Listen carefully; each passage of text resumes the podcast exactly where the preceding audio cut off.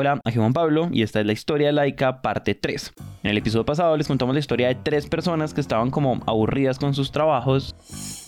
Pues yo no puedo vivir pensando en que quiero que sea viernes y que el domingo otra vez quiero que sea viernes. Motivo por el cual surgió ese deseo de emprender. Yo tengo una idea hace rato que yo sé que a usted le va a gustar.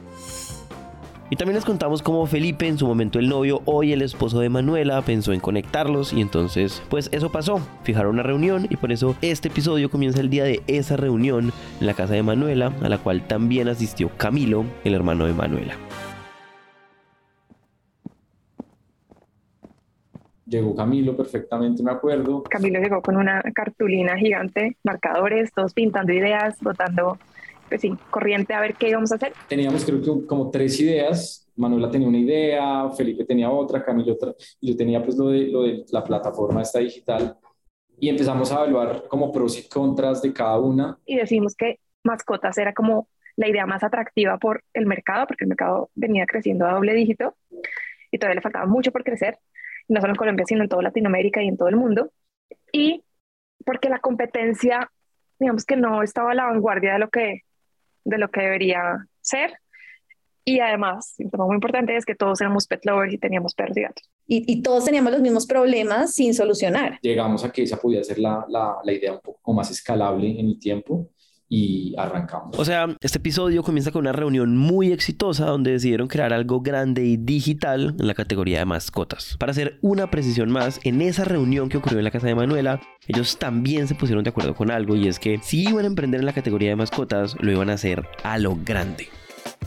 Entró como Camilo con una mentalidad mucho más agresiva, o sea, él es súper agresivo y súper eh, arriesgado y como no, venga, esto es... Pensar en grande totalmente. Tenemos que ser una empresa de...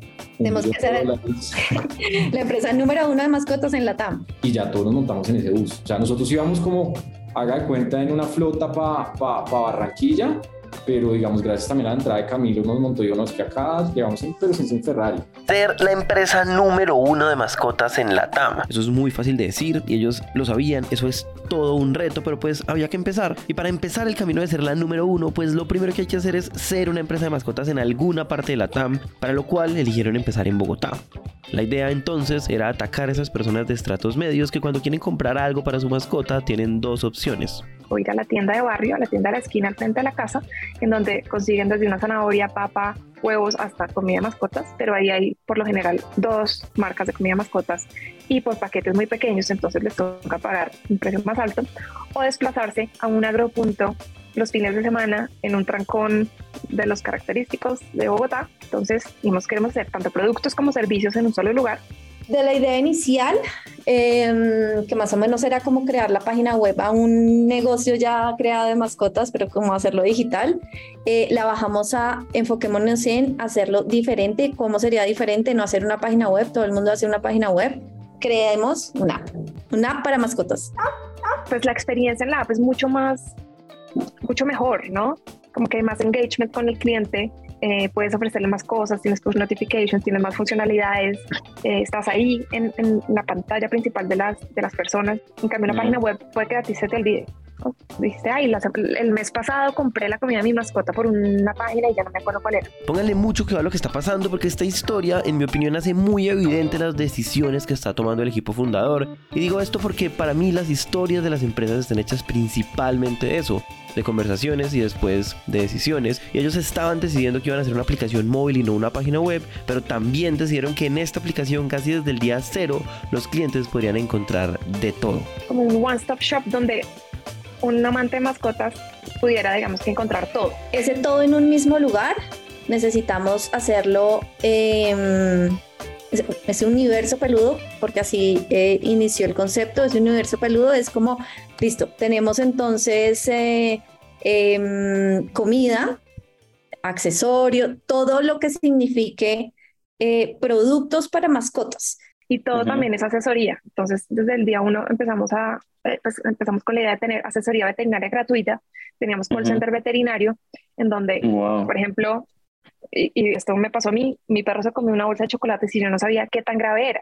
Eh, y servicios era más como, pues son más hoy en día informativos, como restaurantes pet friendly, paseadores, hoteles pet friendly, mm, eh, transporte para mascotas.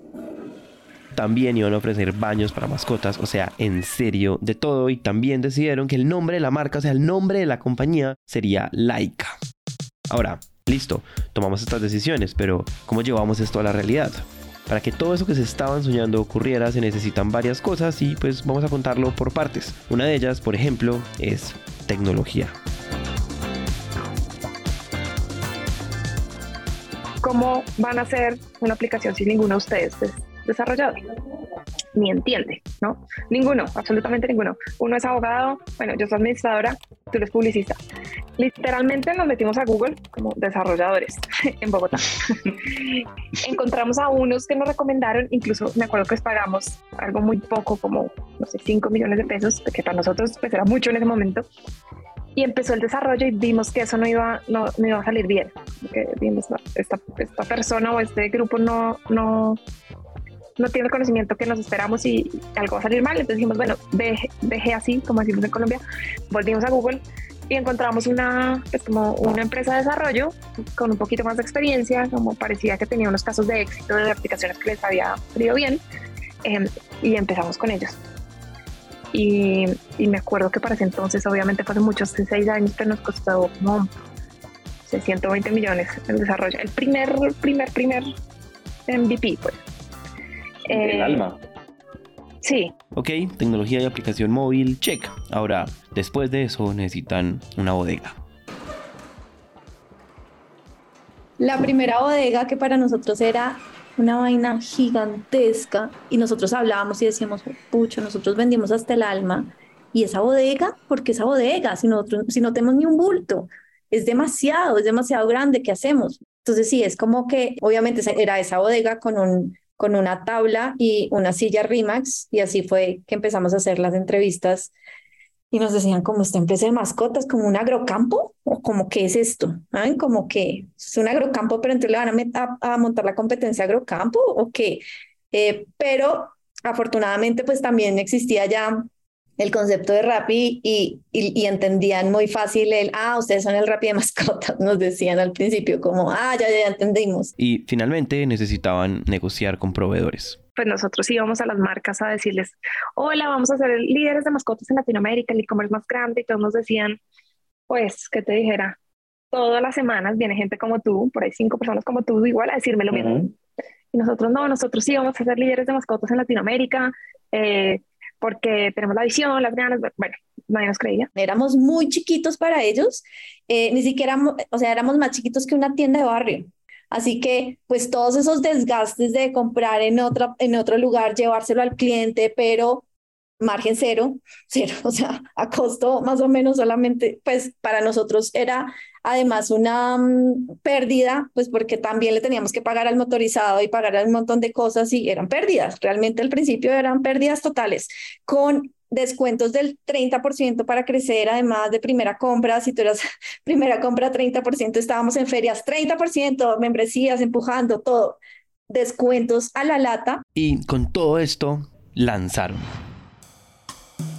Empecé a escribir a cada uno de mis contactos de Facebook. Hola, mira, abrimos Laika, queremos regalarte este cupón para que nos pruebes, nos cuentes, pues, nos des feedback. Y los primeros días, los primeros, el primer mes, supongo, empezaron, pues, eran pedidos, yo me metía ahí al, a, ver los pedidos y era gente conocida. Entonces, no, mi tía, mi, mi, abuela, mi mejor amiga, eh, el amigo de mi amigo. Pero cuando ya uno empieza a ver como nombres desconocidos y nos preguntamos, hey, no sé, Pedro Jiménez, ¿alguien lo conoce? No. ¿Alguien sabe quién es? No. Ok, parece ser un cliente real. Y ahí empezaron a, a llegar como pedidos orgánicos, orgánicos. Y una de las ventajas competitivas que nosotros siempre quisimos como fortalecer era entregar en tiempo récord. Nos comprometimos a unas cosas que no sabíamos que íbamos a, a que, no, que no podíamos cumplir por ejemplo, nosotros cuando arrancamos dijimos que entregas en una hora. Eh, y pues a la gente le encantó eso. Teníamos una moto y como decía Tulio, nuestro diferencial era entregar en una hora en Bogotá eh, con una moto, que la moto también nos pintaba, el motorizada era como nuestro todero también. Em, y él entregaba y pues claramente no dábamos abasto y una mañana amanecimos con 100 pedidos. Éramos Manuela, Sebastián en ese momento, Camilo y yo en el, en el piso de la bodega con los 100 pedidos, ajustando más o menos rutas entre nosotros para hacerlo lo más eficiente posible y no quedarle mal a los clientes yo trabajando en, en, en, Jerónimo Martins y me tomaba la hora de almuerzo y me iba a visitarlos a la bodega y salía un pedido cerca de Jerónimo Martins y yo les decía, no, me lo llevo y me lo llevaba en bicicleta y lo entregaba. Me va a hacer una pregunta irresponsable. Odio hacer la pregunta que te voy a hacer, pero te quiero hacer porque... O sea, yo no te estoy preguntando de qué te arrepientes porque me parece estúpido, porque, porque, porque ahí están los aprendizajes que hoy los tienen haciendo lo que están haciendo. Pero me dan muchas ganas de saber es la Andrea cuatro, cuatro, tal vez cinco años después, ¿cómo hubiera empezado? ¿Cómo hubiera sido ese, ese embrioncito? ¿Cómo hubiera sido ese producto beta? Hubiera empezado, no, igual, perro gato y aplicación de una. Eh, pero posiblemente solamente alimento, solamente alimento. Y, y, obviamente no en una hora, las, las, franjas un poco más ajustadas y creo que, que con eso, Creo que hubiéramos empezado, empezado un poquito más un poquito más ligero no tan diferente en realidad. un poco más ligero pero es que no la quisimos meter con todo como mucho todo. Entonces eran obvio problemas con accesorios porque no se tenía el saquito rojo sino el negro eh, la talla M sino la L. Pues sin un sistema de inventarios sin tecnología todavía sabes nos metimos en un rollo. Incluso tuvimos el momento carritos de baño a domicilio que eso digamos que pues era uno de los servicios que uno más utiliza si tiene perro, porque uno baña al perro una vez al mes al menos. Pero ahí, entonces esto era tercerizado con carritos aliados. Lo tuvimos, no sé, por ahí un año más o menos, pero ahí nos empezamos a dar cuenta que no estábamos prestando el servicio que queríamos, porque el carrito aliado pues llegaba tarde o llamaba a cancelarle al cliente o pues había mucho trancón o no trataba bien al perro, entonces pues estaba restando más de lo que sumaba. Entonces dijimos, no, quitemos los mm. carritos de baño, porque pues finalmente el que queda mal es laica, y decimos quitarlos. Pero bueno, creo que, que le dimos la vuelta y pues obviamente si no hubiera sido así, no sabríamos en este momento las categorías cómo se mueven. ¿Dame una idea del volumen de esa época? Pues el primer mes vendimos 10 millones de pesos, como 2 mil dólares. Sí, el siguiente mes, como, no sé, 30 y el siguiente 60 y el otro 100, algo así, los primeros meses. Bárbaro. Para serles muy honesto, esta es una opinión muy personal. Las decisiones que tomó el equipo de Laika pudieron salir muy mal y yo creo que salieron muy bien. Ellos se gastaron mucho y ya tener una aplicación sin estar seguros si iba a funcionar y pues funcionó. Ellos se hubieran podido ahogar para soportar tantas cosas al mismo tiempo, pero como dijo Andrea, ellos le dieron la vuelta. Pero si se dan cuenta, lo más importante es que desde muy temprano la gente validó su propuesta de valor y eso se vio reflejado en ventas, porque ese crecimiento que nos está contando Manuela es muy bueno.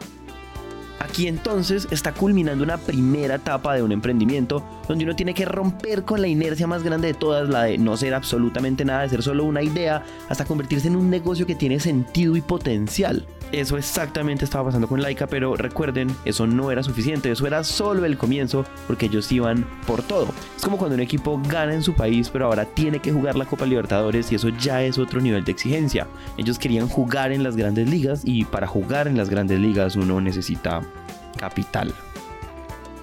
En el próximo episodio les contamos qué sigue.